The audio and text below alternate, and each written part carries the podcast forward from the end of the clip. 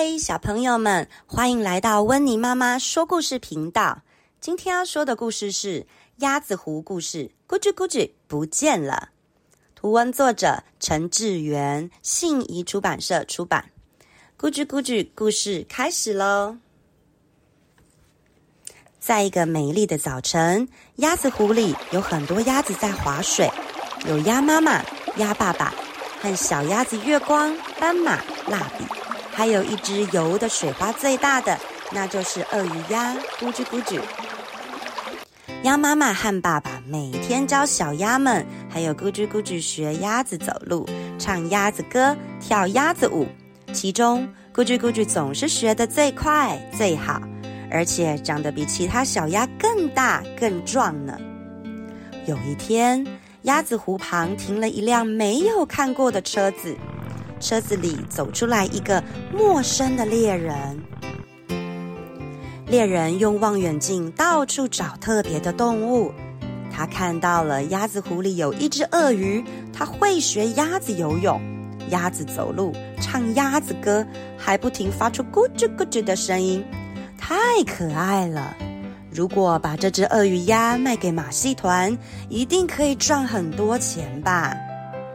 猎人想办法要抓咕叽咕叽，他把三只玩具鸭子绑在钓竿的绳子上，再用颜料刷成月光、蜡笔、斑马身上的颜色。猎人拿着玩具鸭钓竿要去钓咕叽咕叽了。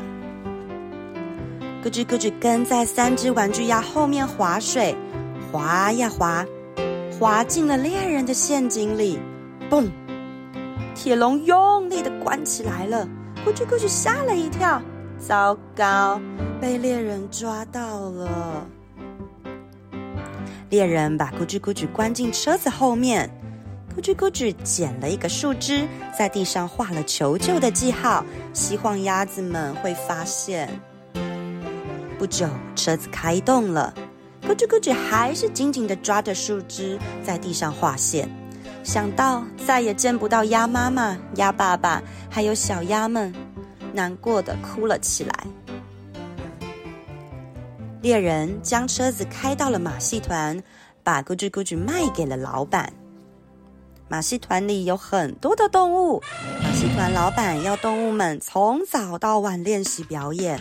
他一挥鞭子，所有的动物都害怕的练习。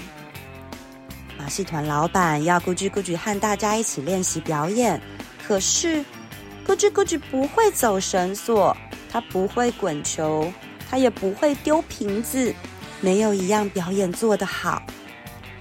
马戏团老板要咕叽咕叽表演最拿手的鸭子划水，咕叽咕叽一划水，水花喷的到处都是，喷的马戏团老板全身湿哒哒的。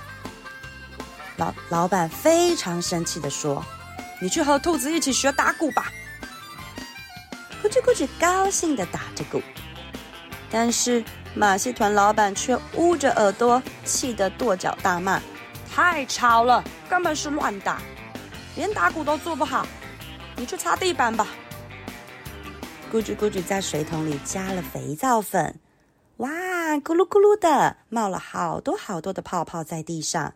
咕叽咕叽开心的在地上滑过来滑过去。马戏团老板看到咕叽咕叽在玩，就跑过来抓他。我们这里不需要笨动物。马戏团老板把咕叽咕叽关了起来，不给他吃晚餐，还准备把咕叽咕叽卖给工厂做鳄鱼皮包。咕叽咕叽缩在角落里哭泣，他好想念鸭妈妈。鸭爸爸和小鸭们呢？那天晚上啊，马戏团老板和猎人一起大吃大喝，结果两人都喝醉了，呼呼大睡了起来。一整天，鸭妈妈都没有看到咕叽咕叽，担心的坐在湖边一直哭，哭到眼睛都红肿了。鸭子湖的朋友们也到处找咕叽咕叽。鸭子湖没有，森林里也都没有，找不到咕叽咕叽，大家着急了起来。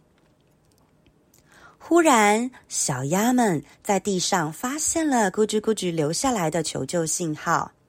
鸭妈妈说：“咕叽咕叽一定是被坏人抓走了。”小鸭子们说：“那我们要赶快去救它。鸭子湖里不能没有咕叽咕叽，它是我们的家人。”鸭子们跟着地上画的线往前走，来到了马戏团门口。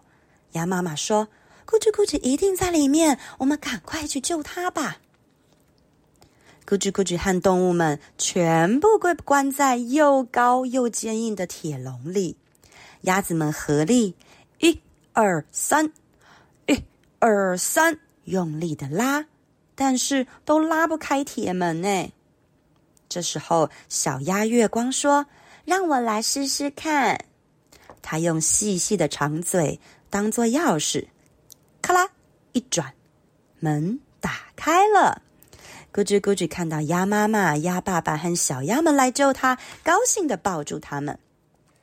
鸭妈妈说：“猎人和马戏团老板实在是太可恶了，我们也要让他们知道被关起来的感觉。”于是，鸭子们把呼呼大睡的猎人和老板抬进铁笼里，关了起来。